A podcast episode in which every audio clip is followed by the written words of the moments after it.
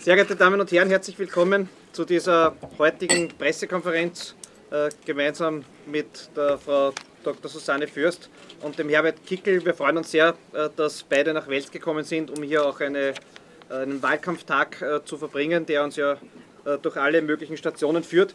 Und das rückt Wels auch in den Fokus einen Tag lang, was die Sicherheitspolitik betrifft und generell was die nationale Politik betrifft. Wenn ich einen kurzen Rückblick äh, geben darf, äh, was ist in Wels seit 2015 Übernahme äh, des Bürgermeisteramts sicherheitspolitisch passiert, so ist einer der ersten Maßnahmen gewesen, dass wir die Videoüberwachung flächendeckend in der Innenstadt installiert haben. Und wir konnten daraus sehen, dass das tatsächlich auch einen Effekt auf die Kriminalitätsstatistik hat, weil die Kriminalitätsstatistik seitdem zurückgegangen ist und zwar jährlich zurückgegangen ist. Und wir haben uns auch die Zahlen äh, von Linz herausgeholt im ersten Jahr, wo die Videoüberwachung in Kraft getreten ist. Da hat es in Linz einen Zuwachs gegeben der Kriminalität von 18,8 Prozent, in Steyr von 14,6 Prozent und in Wels von minus 4,3 Prozent. Das heißt, in zwei Städter Darstädten ist die Kriminalität gestiegen, in Wels ist sie gesunken. Das hat uns auch davon überzeugt, dass wir die Videoüberwachung ausdehnen. Das haben wir dann auch sukzessive in Wels gemacht. Äh, der nächste Schritt aus meiner Sicht wäre, äh, dass die Videoüberwachung nicht nur visuell, sondern auch akustisch erfolgen kann.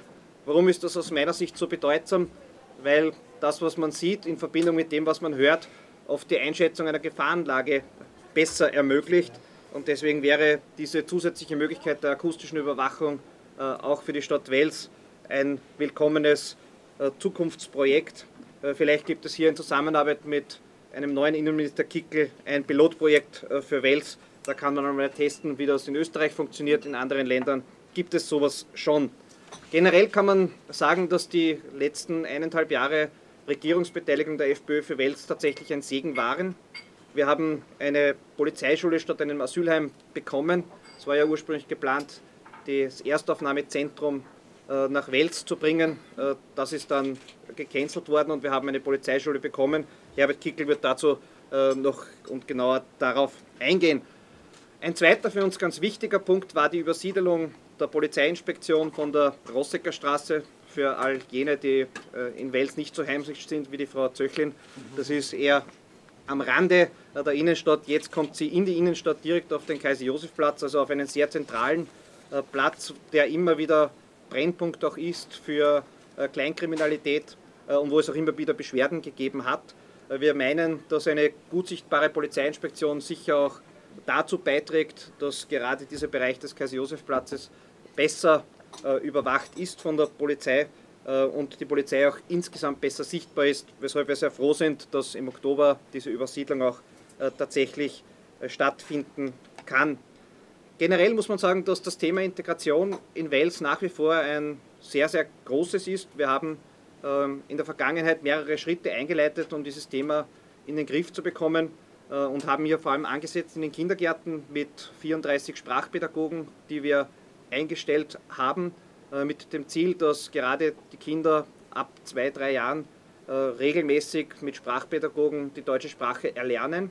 Äh, das hat zur Konsequenz, dass die Quote der aussortigen Schüler, also jene Schüler, die nicht in der Lage sind, dem Unterricht zu folgen aufgrund fehlender Sprachkenntnisse, äh, zurückgeht. Äh, das ist aus meiner Sicht auch der richtige Ansatz, weil gerade im Kindergarten das spielerische Erlernen der Sprache durch Singen, Klatschen, Gedichte etc. eine geeignete Maßnahme ist, um diese Integration voranzutreiben. Wir merken aber auch, und das können wir sehr genau sagen, weil wir ja Sprachtests machen am Beginn wir merken aber auch, dass es Eltern gibt, die trotz fehlender Sprachkenntnisse ihre Kinder nicht in den Kindergarten geben. Und das ist für mich dann äh, in gewisser Weise eine Integrationsverweigerung, weil diese Eltern meist selber nicht ausreichende Deutschkenntnisse haben und deswegen den Kindern auch diese Deutschkenntnisse bis zur Schule nicht vermitteln können. Es wäre daher aus meiner Sicht wünschenswert, dass man Sanktionen daran knüpft, wenn man weiß, dass die Kinder nicht ausreichend Deutsch können und sie trotzdem nicht in den Kindergarten gibt.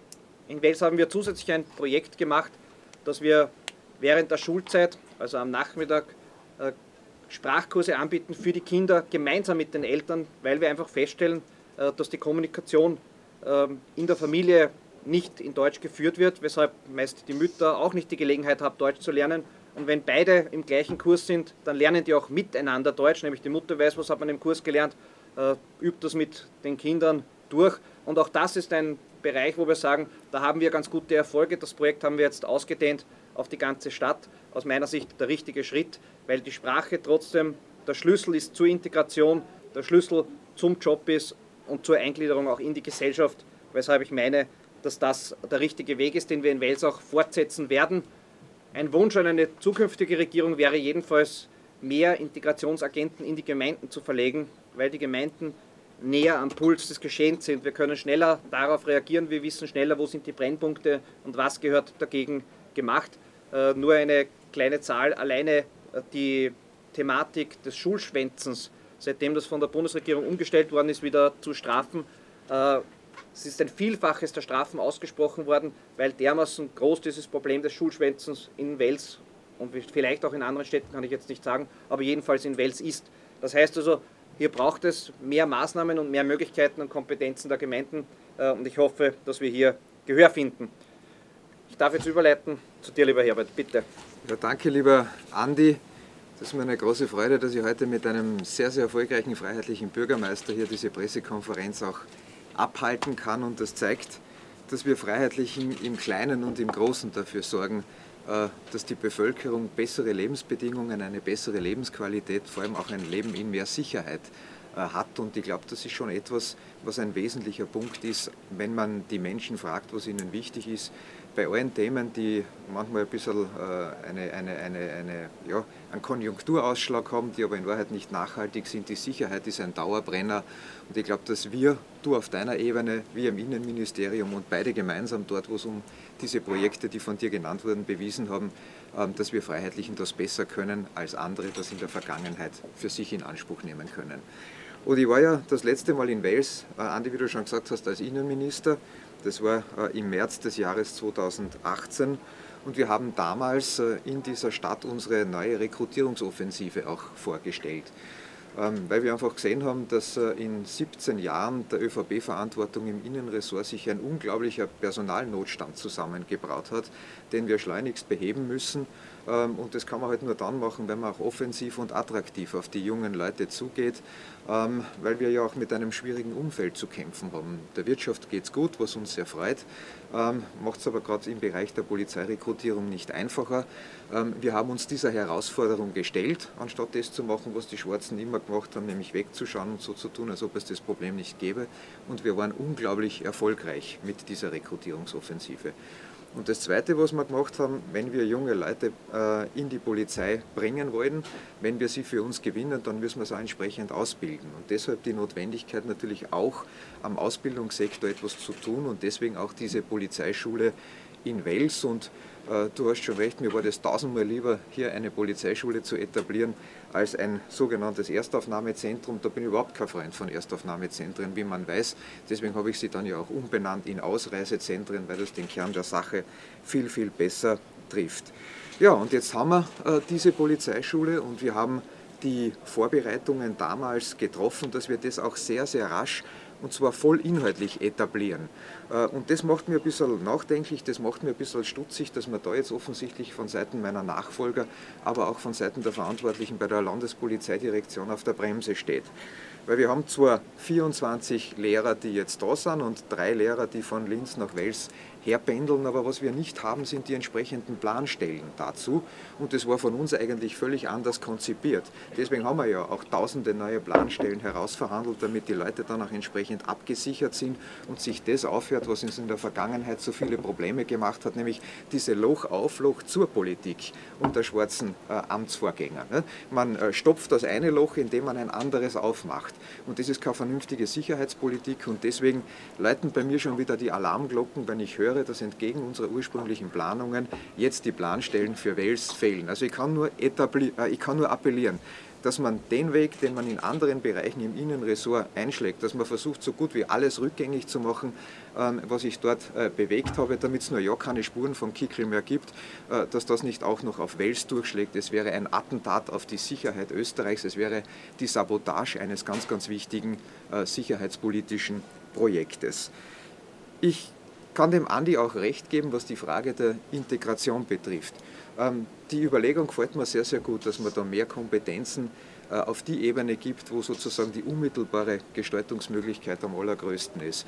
Ähm, und du zeigst ja selber auch äh, in deinem Bereich, dass das hervorragend geht. Ähm, ich bin unglücklich darüber, sage ich, dass die Integrationskomponenten auch in der letzten Regierung im Außenministerium angesiedelt waren. Dort kehren sie eigentlich nicht wirklich hin. Da müsste man überlegen, ob nicht ein anderes Ressort besser dafür geeignet wäre. So wie ich mir im Übrigen auch überlegen würde, wann ich noch einmal äh, ähm, Innenminister dieser Republik werden sollte und wenn es nach dem Zuspruch der Leute geht, dann stehen die Chancen ganz gut, ob man nicht auch im Bereich der Justizwache etwas unternehmen sollte äh, und die Wachkörper entsprechend zusammenführen sollte, weil es dort sehr, sehr viele Synergiemöglichkeiten gibt äh, und die Justiz ohnehin Probleme genug hat, äh, um die sie sich dann sozusagen äh, entsprechend kümmern könnte. Aber lassen Sie mich noch einen Punkt sagen, ein anderes Thema, das mir wichtig ist. Ähm, wir haben gesagt, dass die Freiheitliche Partei die Partei der Sicherheit ist. Das kennen wir viel besser als die Schwarzen, die jetzt glauben, es handelt sich im Innenministerium um ihre Erbpacht. Wir sind aber nicht nur die Partei der Sicherheit, wir sind auch die Partei der Freiheit. Und das ist der Grund dafür, warum wir nicht nachlassen im Zusammenhang mit dem Versuch, die direkte Demokratie in Österreich zu etablieren. Und zwar nicht irgendwie und nicht als Alibi, sondern tatsächlich als wirksames Instrument äh, der politischen Partizipation, als echte Gestaltungsmöglichkeit, wenn man so haben will, ähm, auch als Korrektiv ähm, für die Bevölkerung gegenüber einer oftmals wirklich abgehoben agierenden politischen Kaste. Ich halte es für notwendig. Ähm, und das hat nichts mit Populismus zu tun, sondern aus meiner Sicht ist das etwas völlig anderes. Das ist sogar so etwas Ähnliches wie eine Respektsbezeugung gegenüber dem Souverän, gegenüber den Wählerinnen und Wählern. Und wir hätten uns da mehr gewünscht, schon äh, bei den letzten Regierungsverhandlungen. Wir haben uns halt darauf verlassen, dass die ÖVP das auch einhält, was sie vor der Wahl verspricht. Da waren sie auch begeisterte Direktdemokraten und in den Verhandlungen sind sie dann auf die Bremse gestiegen und wir haben halt das herausgeholt, was noch herauszuholen war, ähm, was die äh, Zahl der äh, Beteiligten, also der, der Leute, die mitmachen, betrifft. Ähm, und äh, wir haben das herausgeholt, was herauszuholen war beim Plan der Umsetzung. Und da sind wir halt relativ weit nach hinten in der Regierungsperiode gekommen. Diesmal würden wir das anders anlegen. Diesmal ist die direkte Demokratie tatsächlich im Fokus unserer Überlegungen ähm, und ist ein ganz, ganz wesentlicher Punkt. Und wenn wir von der Umsetzung reden, dann reden wir nicht von irgendwann und vom St. Nimmerleinstag, sondern dann reden wir auch von einer Umsetzung in der ersten Phase eines neuerlichen Regierungsprojektes. Und da ist mir ein Punkt wichtig, auf den ich hinweisen möchte. Ähm, wird viel darüber diskutiert, wie viele Leute sollen sein, die so eine, eine, eine Volksinitiative unterstützen müssen, damit es dann eine Gültigkeit hat und wir zu einer Volksabstimmung kommen. Auch eine wichtige Diskussion, aber ich glaube, wir müssen auch darüber reden, worüber sollte man abstimmen. Und da hört man immer nur Verbote. Da machen wir einen anderen Vorschlag, ich nenne das ein bisschen so einen, einen Pakt für Freiheit. Einen Pakt für Freiheit mit der Bevölkerung einzugehen, in eine Richtung, dass wir die Begehrlichkeiten eines Bevormundungs- und Abkassierstaats, wie er von Seiten der Linken immer wieder propagiert wird, dass wir die zurückweisen können. Und was ich damit meine im Zusammenhang mit der direkten Demokratie ist, dass wir äh, uns das Modell überlegen, eine verpflichtende Volksabstimmung immer dann einzuführen, wenn jemand oder wenn eine Regierung glaubt, eine Massensteuer erhöhen zu müssen. Also ich rede jetzt von der Mehrwertsteuer oder ich rede von der Lohn- und der Einkommensteuer, äh, ich rede äh, von der Körperschaftssteuer. Also es soll nicht mehr möglich sein, dass man so mir nichts, dir nichts äh, der großen Masse der Bevölkerung in die Taschen greift, ohne dass die Bevölkerung darüber befragt wird. Ähm, wir alle wissen, dass die sogenannte Staatsquote in Österreich viel zu hoch ist, dass die Begehrlichkeiten des Staates gegenüber den Leuten, die arbeiten, viel zu groß sind. Ich glaube, du musst bis Mitte August arbeiten, du arbeitest nur für den Staat und dann fangst irgendwann einmal an, auch in den eigenen Sack zu wirtschaften und das Datum müssen wir nach vorne verlegen, äh, wo das für die eigenen Leute sich wieder rechnet. Äh, und wenn man die Staatsquote zurückbringen will, dann glaube ich, ist das ein wirksames Kontrollinstrument, ein wirksames Steuerungsinstrument. Ich habe das Gefühl, das Auftraggeber-Auftragnehmer-Verhältnis äh, ist irgendwo ein bisschen äh, ins Ungleichgewicht geraten in den vielen, vielen Jahren der rot-schwarzen äh, sogenannten Regierungstätigkeit, die ja eh nur ein Abkassieren auf der einen Seite und der Stillstand auf der anderen Seite gewesen ist. Also eigentlich wären ja die Bürger der Auftraggeber und die Politik, der Staat, die Verwaltung, das wäre der Auftragnehmer. Manchmal hat man das Gefühl, es ist genau umgekehrt. Die rot-schwarze Regierung, diejenigen, die die Leute in allen Bereichen bevormunden wollen, das sind die Auftraggeber und die Bevölkerung ist dann der Auftragnehmer. Und um hier einen Schutzmechanismus einzubauen, der quasi diese elementaren Interessen der Menschen und das Eigentum ist einmal ein solches, äh, das Geld, das man verdient, dass man das schützt, ähm, so wie es ja die Grundrechte in vielen Bereichen auch tun, gibt ja auch einen Grundrechtsschutz des Eigentums. Da sollte man sozusagen mit diesem direktdemokratischen Instrument, mit diesem Pakt auf Freiheit nachschärfen, um die Begehrlichkeiten einer gierigen Politik, die halt immer von Seiten der Linken kommt, von Anfang an in Schranken weisen zu können. Ist also ein Notwehrakt äh, zur Unterstützung der österreichischen Steuerzahlerinnen und Steuerzahler, dieser Pakt für Freiheit. Danke sehr, lieber Herbert. Bitte. Frau Dr. Fürst. Dankeschön, lieber Herr Bürgermeister, einen wunderschönen guten Morgen auch meinerseits. Ich freue mich, dass wir hier in Welt sind. Bin ja mit, seit vielen Jahren mit dieser Stadt verbunden, weil ich beruflich hier als Anwältin tätig bin bin ja auch schon zu konzipienten Zeiten ein Herrn Bürgermeister über den Weg mhm. gelaufen. Ist lange her. Äh, ich möchte äh, die direkte Demokratie, die der Herbert Kickl angesprochen hat, gleich aufgreifen. Äh, ich hoffe sehr, dass wir hier einen Weg einschlagen, der wieder zu mehr Rechtsstaatlichkeit und zu einer tieferen Demokratisierung unserer Gesellschaft führt, einschlagen. Äh, die direkte Demokratie war auch das Thema, das mich äh, als erstes zur FPÖ geführt hat. Ich äh, war da als Expertin der Freiheitlichen Partei in der parlamentarischen Enquete zur Stärkung der direkten Demokratie tätig. Hier gab es viele Sitzungen. Ähm, ein Satz, der mir besonders in Erinnerung geblieben ist, war, dass ein Teilnehmer gemeint hat, in Deutschland sind die Politiker glücklich, die Bevölkerung unglücklich. In der Schweiz ist es umgekehrt. Was so viel heißen soll wie in der Schweiz sind natürlich die Politiker nicht so glücklich, weil sie nicht so frei agieren können. Sie sind sozusagen mehr die Vollzugsorgane, müssen das umsetzen, was die Schweizer hier vierteljährlich in ihren Abstimmungsmarathons beschließen. Äh, während in Deutschland hier viel weiter weg vom Willen der Bevölkerung agiert wird. Daher ist man hier zufrieden, aber die Bevölkerung äh, fühlt sich zurückgelassen, was ja auch tatsächlich der Fall ist. Ähm, und ich denke, das ist ein sehr bezeichnender Satz. In der Schweiz ist eben äh, die Bevölkerung, das Volk der Boss und nicht die Politiker. Ähm, wir, die Freiheitliche Partei, hat das eigentlich auch immer so verstanden, dass äh, Politik ist die Umsetzung des mehrheitlichen Willens der Bevölkerung. Äh, wir haben das auch im äh, Regierungsprogramm so verankert und hier vereinbart, dass das direkt demokratische Element wieder gestärkt wird.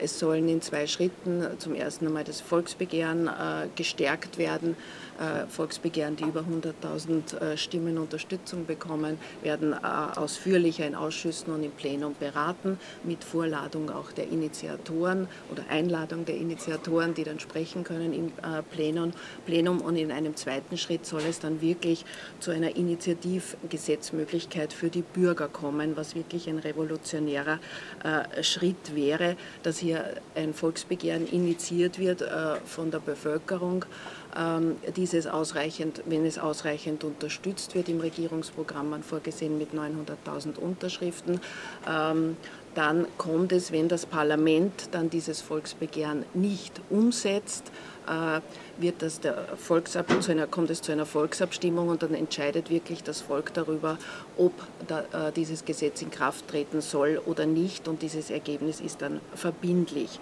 Das ist also weiterhin auch ein Anliegen äh, für die Freiheitliche Partei, würde auch also in, in Regierungsverhandlungen jetzt im äh, Oktober auf jeden Fall einer der wesentlichen Punkte sein. Ähm, wenn ich an direkte Demokratie in Österreich denke, muss ich auch den Blick nach Brüssel richten. Denn äh, wenn die Entwicklung so weitergeht, dass sich die EU immer mehr zu einem Zentralstaat entwickelt, was ja mal ganz sicher nicht dem Willen der mehrheitlichen Bevölkerung in den EU-Staaten äh, entspricht, äh, und die nationalen Kompetenzen immer mehr übergehen äh, auf die EU nach Brüssel, ja, dann können wir hier die direkte Demokratie äh, stärken, wie wir wollen, aber abstimmen können wir dann über Fußgängerzonen oder solche Sachen, aber nicht mehr wirklich über die Dinge, die die Bevölkerung bewegen und die wichtig sind. Äh, wir haben jetzt eine neue EU-Kommission, das ist ja das wirklich mächtigste Organ, das jetzt nicht wirklich für sich beanspruchen kann, dass es direkt demokratisch legitimiert ist. Ähm, haben das volle Gesetzesinitiativrecht und vor allen Dingen entscheiden sie auch in allen Fragen des EU-Finanzhaushalts, also was passiert mit dem ganzen Geld, mit den vielen Milliarden, über die Brüssel verfügen kann. Äh, einen Punkt möchte ich jetzt auch nur ganz kurz herausgreifen, weil Ursula von der Leyen ja jetzt die neue äh, Kommission vorgestellt hat. Äh, und da gab es nur den Plan, dass das für Migration und Asyl zuständige Ressort umbenannt wird, überraschenderweise in ein ähm, Ressort, das sich übersetzt nennt, so unseren europäischen Lebensstil schützen finde ich also unglaublich äh, überraschend und positiv. Wir haben wirklich ein Signal, ein Symbol für eine Trendwende hier in der Asyl- und Migrationspolitik.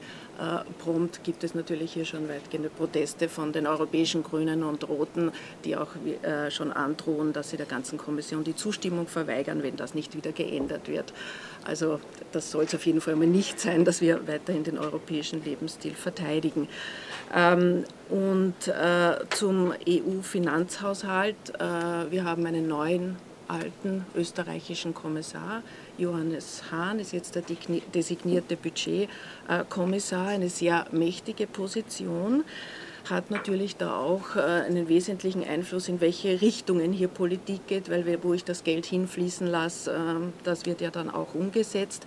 Und das ist gerade hier auch beim Bereich Asyl und Migration äußerst wichtig und entscheidend, wo ich das Geld hinfließen lasse. Lasse ich es dahin fließen, was leider schon einmal die äh, Ansagen von der neuen EU-Kommissionspräsidentin befürchten lassen, nämlich in die Umverteilung der Flüchtlinge, die illegal zu uns gekommen sind äh, finanziere ich das, was zu einer weiteren Sogwirkung natürlich äh, führt, oder lasse ich das Geld fließen, wo es hingehört, wo es auch sicher dem mehrheitlichen Willen der Bevölkerung der in den EU-Staaten entspricht, nämlich in die Bekämpfung der Fluchtursachen, Investition eines Teils dieses Geldes in die Hilfe vor Ort. Euro, mit dem Euro dort kann ich auch viel mehr bewirken als wie hier bei uns.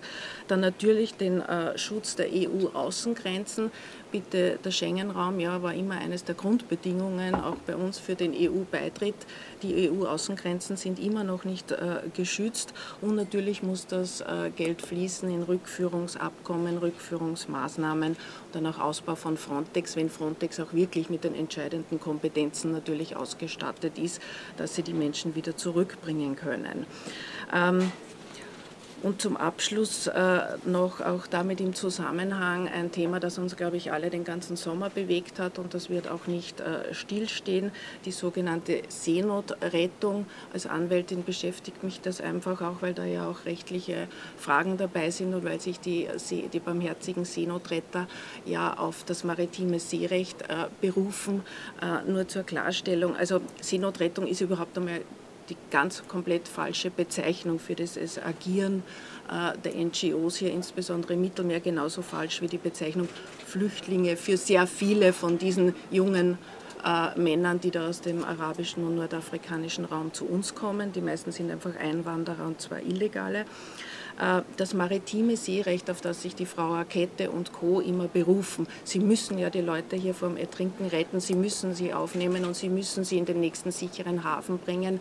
Äh, ja, Passagierschiffe müssen natürlich äh, in Seenot geratene Personen aufnehmen. Äh, das ist das alte maritime Seerecht. Und man muss sie aber zum nächsten sicheren Hafen zurückbringen.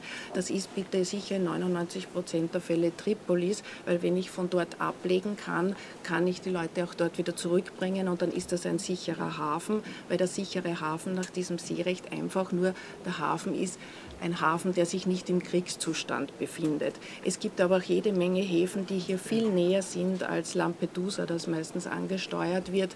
Äh, es gibt in Ägypten Hurghada, es gibt Alexandria, es gibt Tunis in Tunesien, es gibt Casablanca in Marokko. Alle drei äh, sehr nahegelegenen Länder äh, von Libyen ähm, haben 2018 jeweils fast an die 10 Millionen Touristen gehabt. Diese äh, Touristenzahlen sollen heuer sogar 2019 noch getoppt werden. Das heißt, Kreuzfahrtschiffe tummeln sich hier an diesen ägyptischen äh, Häfen und in Tunis und Casablanca was so viel heißt, wenn man ein bisschen weiterdenkt, für Millionen Touristen sind das alle sichere Häfen, aber für die Schäfchen von der Frau Rakete sind es nicht sicher. Also das ist alles unlogisch und alles, was uns hier erzählt wird, schreit einfach äh, zum Himmel.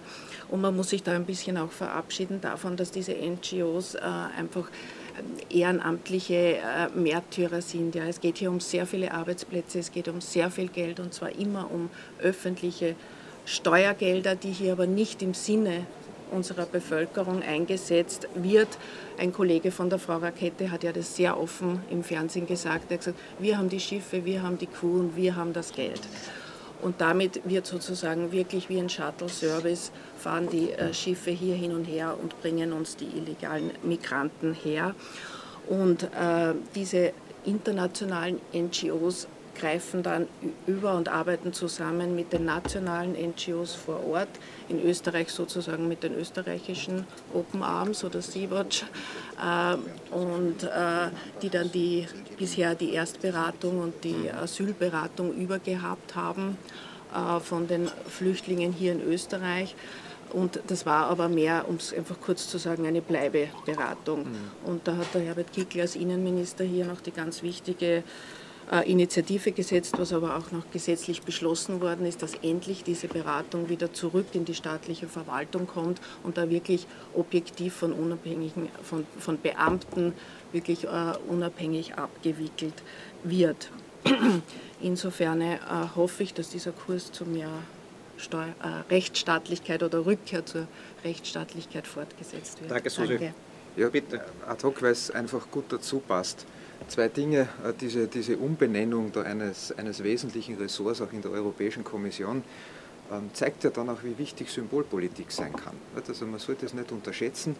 Ähm, und weil man das immer herunterspielt und sagt, manche Dinge sind nur Symbolpolitik, aber allein die Namensgebung und allein eine entsprechende Kommunikation hat natürlich auch entsprechende Folgen ähm, bei denjenigen, an die es adressiert ist. Und das war auch der Grund, warum wir von Ausreisezentren gesprochen haben, weil die Schlepper das schon verstehen. Und die verstehen auch, wenn es dann wieder eine, in eine umgekehrte Richtung geht. Wenn dann wieder der Schlendrian einreißt, ähm, wenn man dann wieder sozusagen das Rad der Zeit zurückdrehen will und einen weichen Kurs fährt im Sinne einer falsch verstandenen Humanität. Und jetzt gerade aktuell erleben wir im, im, im, im Raum Lambach, hat man die, äh, den Zugsverkehr stoppen müssen, weil nach öffentlichen Angaben 50 äh, Flüchtlinge dort herumirren irgendwo. Äh, die Bevölkerung spricht von etwa 100 Personen, äh, die dort sozusagen die ganze Gegend unsicher machen. Und das zeigt, es geht schon wieder los. Es geht wieder los und das deckt sich auch mit den Meldungen, die ich bekomme von, möchte ich mal sagen, frustrierten Polizeibeamten, insbesondere aus dem Bereich der Steiermark, aber auch aus, burgenländischen, aus dem burgenländischen Bereich, wo immer öfters jetzt Gruppen wieder nach Österreich kommen 10 äh, Personen, 15 Personen, 20 Personen und immer wenn solche Gruppen gesichtet werden, dann kann man davon ausgehen, dass die Schlepper dahinter stecken. Dann sind wir bei dieser Form äh, der organisierten Kriminalität. Die kriegen jetzt wieder Oberwasser. Die kriegen wieder Oberwasser, weil sie wissen, beim Personal wird gespart, Ausreisezentren gibt es auch keine mehr, die Grenzkontrollen werden nicht mehr so ernst genommen. Und das geht in Windeseile, dass die darauf reagieren und ihre entsprechenden Transportrouten ändern. Und ein Wort noch zu Griechenland. Also ich, ich finde das lustig, weil äh, wir haben jetzt dieses äh, neue den neuen Namen für, einen, für ein Schlüsselressort. Ich finde es nur etwas schräg, sage ich jetzt einmal, dass man dort wieder einen Griechen hinsetzen will. Ja? Weil ich habe meine Erfahrungen gemacht mit dem Herrn Avranopoulos, der für Migration zuständig gewesen ist. Also äh, Griechenland ist nicht umsonst die Achillesferse der europäischen Migrationspolitik und der Asylpolitik. Wenn es mit einem Griechen redet, gibt es kein Problem. Ja? Ähm, obwohl dort alles übergeht und obwohl die, Le die Leute selbstverständlich in Windeseile weiterschicken äh, in Richtung Europa. Also ich glaube, man müsste da fast in eine andere Richtung gehen in der Europäischen Union. Man müsste eigentlich fast hergehen und sich überlegen, ob man die Griechen, wenn sie nicht in der Lage sind, das entsprechend einzudämmen und zu stoppen, überhaupt aus dem Schengen-Raum rauskippt und die Verteidigung und den Schutz der Außengrenzen der Europäischen Union einem anderen Land überlässt, das das beherzter angeht und das das Zeug dazu hat. Weil mir haben die, äh, die, die Innenminister der Balkanstaaten dann auch gesagt, Sie kommen als Österreicher, als Innenminister eines EU-Landes daher, äh, erklären mir, dass ich hier einen Schutz vornehmen soll, damit die Leute nicht nach Mitteleuropa kommen, aber die Leute kommen ja alle aus der EU, nämlich aus Griechenland. Äh, und leider haben diese äh, Innenminister nicht Unrecht und ich glaube, da wäre es auch angebracht, dass man entweder von den Griechen hier einmal mehr Entschlossenheit erwartet oder ansonsten andere sozusagen mit dem Schutz der Schengen-Außengrenze beauftragt. Danke sehr. Gibt es dazu Fragen? Können Sie die, diese Rücknahme der Planposten bei der, bei können Sie das ein bisschen detaillieren? Nein, es geht nicht um eine Rücknahme der Planposten, sondern es geht darum, dass dort jetzt Lehrkräfte eingesetzt werden, für die keine Planstellen eingerichtet sind. Das heißt, es ist jetzt jemand äh, von, einem, von einer anderen Schule daher Dienst zugeteilt. Ja, der fehlt jetzt in der anderen Schule, dort gibt es aber die Planstelle und dort, wo er gebraucht wird, in Wels ist die Planstelle nicht eingerichtet worden. Das ist ein unbefriedigender Zustand. Genau mit dem Zeug äh, wollten wir auch Schluss machen, ähm, ähm, weil das eine Loch-auf-Loch-zu-Politik ist. Und wenn ich heute hier diesen Schulstandort ernst nehme und wenn ich ihn erhalten will, dann haben wir dafür Vorsorge getragen, dass in dem großen Kontingent der Planstellen, wo ja auch für Oberösterreich entsprechend etwas dabei ist, dass selbstverständlich diese Lehrer die entsprechenden Planstellen kriegen. Und jetzt bin ich deswegen stutzig, wenn das noch nicht passiert ist, weil ich ja in anderen Bereichen erlebe, wie alles rückgängig gemacht wird. Ne? Die ganze Rekrutierungsoffensive ist gestoppt, als ob wir keine Leute mehr bräuchten. Das ist ja ein absoluter Unfug. Das wird gestoppt. Wir haben mannstoppende Munition für unsere Polizisten bestellt, ja? damit man nicht im Akt der Notwehr zehnmal auf jemanden schießen muss, bis der vielleicht stehen bleibt, sondern dass ein Schuss genügt. Rückgängig gemacht. Und so geht es munter weiter bis hin zu den ganzen äh, äh Verweichlichungsmaßnahmen jetzt wieder im Asylbereich, kennen Sie eh alle. Und deswegen bin ich immer schon hellhörig, wenn Dinge nicht so weitergeführt werden, wie wir sie geplant haben. Besteht überhaupt kein Grund, dort nicht Planstellen äh, hinzuzuteilen, äh, weil wir sie ja vorgesehen haben und weil sie in dem großen Kontingent drinnen sind. Also manchmal, manchmal ich das Gefühl, denen ist wichtiger, alles zu zerstören, was ich da drinnen auf den Weg gebracht habe, als an die Sicherheit der Leute zu denken.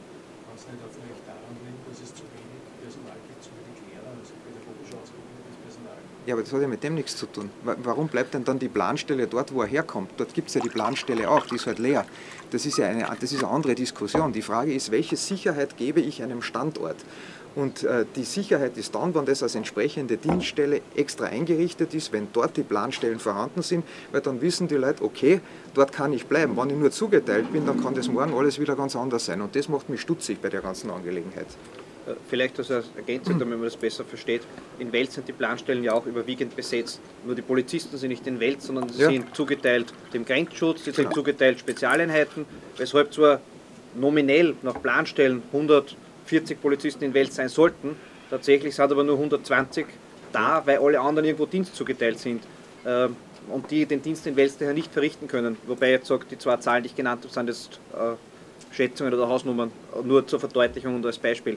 Aber das ist ein Phänomen, das gibt es ja immer wieder äh, bei anderen Dienststellen auch und das ist eine Unart, äh, weil man immer sagt, da ist eh alles besetzt, ja, aber nicht da, sondern eben irgendwo anders im Einsatz.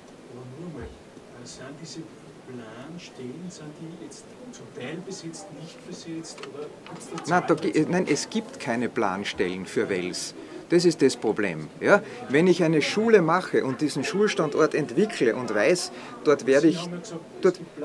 Naja, naja, ach, das, fun na, das, fun ja, das funktioniert so, dass wir logischerweise nach einem Verteilerschlüssel im Zusammenspiel zwischen Ministerium und allen Landespolizeidirektionen entsprechend der Notwendigkeiten, wie ist die Sicherheitssituation, ist eine Grenzregion, ist keine, ist ein Ballungsraum, ist keiner, haben wir dort Ausbildungsnotwendigkeiten, Infrastruktur, einen ganz detaillierten Schlüssel an Planstellen an die Bundesländer zugeteilt haben.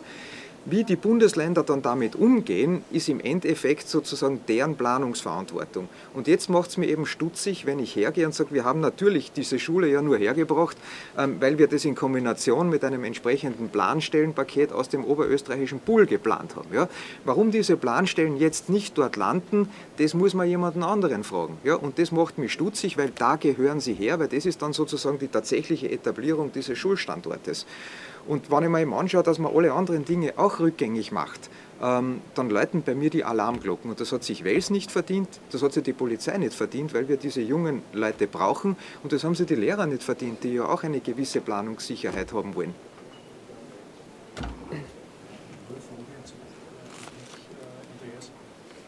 Diese Überwachung, die akustische Überwachung das ein bisschen erklären, was, was da damit gemeint ist und wo das in Wales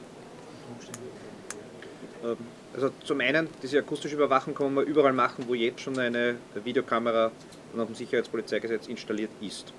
Äh, Es ist eine zusätzliche Komponente und zwar deswegen, weil ja immer mehr die künstliche Intelligenz bei der Überwachung eine Rolle spielen wird. Das heißt, wenn es auffällige Verhaltensmuster gibt, äh, wird dann der Polizei, die da vor dem Bildschirm sitzen in Linz, gesagt, aha, auffälliges Verhaltensmuster, schaut sich das genauer an. Und dann beurteilt natürlich ein Polizist, der dort sitzt, gibt es eine Gefährdungssituation, ja oder nein. Äh, Und das kann er anhand des Bildes nur zum Teil beurteilen. Äh, Wenn er aber eine Akustik dazu hat äh, und dort wird laut geschrien und Hilfe schreit wer und irgendwer, dann kann er diese Gefahrensituation ja ganz anders einschätzen, als wenn er nur auf das Bild schaut. Nur als Beispiel, wenn zwei Fangen spielen, rennt einer davon und einer hinterher. Das heißt nur lange nicht, dass eine Gefährdungssituation gegeben ist. Das heißt nur, es ist ein auffälliges Verhaltensmuster. Wenn ich aber den Ton dabei habe und der eine schreit Fang mich oder er schreit Hilfe, dann ist das für die Einordnung der Situation etwas ganz anderes. Und gerade im Nachtbereich, wo ja die Videokameras optisch an ihre Grenzen gelangen, äh, wäre das natürlich schon ein sinnvolles Hilfsmittel, um Gefahrensituationen sinnvoll einschätzen zu können. Und nachdem wir ohnehin die Polizei jetzt am Kaiser-Josef-Platz haben, ist dann auch eine Verständigung und ein unmittelbares Einschreiten jederzeit möglich. Und deswegen glaube ich, dass das gerade für Wels und für diesen innerstädtischen Bereich eine sehr sinnvolle Maßnahme wäre. Wie ist das datenschutzrechtlich? Datenschutzrechtlich ist es kein Problem. Äh, Das war ja die Feststellung, gibt es einen Verbrechenshäufungspunkt, ja oder nein. Äh, Die Genehmigung ist erteilt worden für alle Überwachungen in Wales. Äh, Und wenn eine Videoüberwachung möglich ist und ich kann den Ton dazuschalten, dann dürfte das aus meiner Sicht rechtlich kein Thema sein. Andreas, zur Zeit des Wahlkampfes werden natürlich auch andere äh, politische Partei- Parteien aktiv, da in den Fußgängerzonen. Am Wochenende haben hier, sind ja auf, aufgetreten die Neos, die Grünen und teilweise auch der linke Flügel der Welser SPÖ. Äh, da gibt es den Slogan, kommt Kickel wieder, werden wir ein Polizeistaat. Und dann gibt es den zweiten Slogan, ist die Polizeischule fertig, haben wir eine Polizeistadt. Äh, wie wird die Stadt Wels dagegen reagieren? Ich brauche dagegen überhaupt nicht reagieren. Ähm, reagiere nicht auf Parolen von irgendwelchen äh, Zurufern. Äh, Ich bin Bürgermeister einer Stadt und habe das Wohl dieser Stadt im Auge zu haben. Ähm, Insofern ist es mir wichtig, die Polizeischule für Wels abzusichern äh, und die Sicherheit in einer Stadt zu gewährleisten, soweit es in meiner Kompetenz liegt. Natürlich bin ich daran interessiert, mit einem zukünftigen Innenminister das bestmögliche Einvernehmen zu haben, weil es ja genau um Planstellen, äh, Dienstzuweisungen, äh, auch Einrichtung zusätzlicher Positionen geht. Nur Beispiel die Stellungsstraße der Polizei ist ja noch eine zusätzliche Möglichkeit, die man nach Wels holen kann. Und da geht es natürlich auch um eine Gesprächsbasis und sich als Standort und als Stadt auch bestmöglich zu präsentieren. Äh, Das haben wir auch in Zukunft vor, was irgendwer schreit. Ja, soll er. Demokratie, Meinungsfreiheit. Sollten Sie wieder Innenminister werden, glauben Sie, dass Sie mit einem eventuellen Justizminister auch aus einer anderen Fraktion kooperieren könnten, weil ja sich viele Polizisten in Österreich beschweren, dass sie von Straftätern angegriffen werden. Äh, Sie werden dann über Nacht verhaftet und am nächsten Tag laufen sie wieder frei herum. Äh, Wie, wird, wie würden Sie da reagieren als Innenminister? Ja, also wir haben ja auch diesbezüglich zum Schutz der Polizisten einige Dinge schon in der Pipeline gehabt. Ja, also, dass wir noch einmal dort strafverschärfend agieren, wo vorsätzlich gegen Polizisten auch vorgegangen wird ähm, und dass wir dort diese bedingte Komponente wegbekommen, sondern ähm, das war eine Überlegung. Ähm, ich glaube, dass das ein guter Ansatz wäre und ich hoffe, dass wir, ähm, wenn wir eine solche Regierung zusammenbringen, dass wir dann auch einen, ein Gegenüber im Justizressort hat, das, wenn man von Menschenrechten spricht, dann auch einmal die Menschenrechte der Polizisten im Auge hat und nicht nur diejenigen der Kriminellen. Da hat es ein bisschen eine eigenartige Schwerpunktsetzung gegeben in der letzten Periode. Die hat mir weniger gefallen. Ehrlich gesagt, so wie es war, kann es fast nur besser werden. Ne? Gibt es weitere Fragen? Das ist nicht der Fall. Dann sage ich danke sehr fürs Dankeschön. Kommen. Danke. Danke. ちょっと。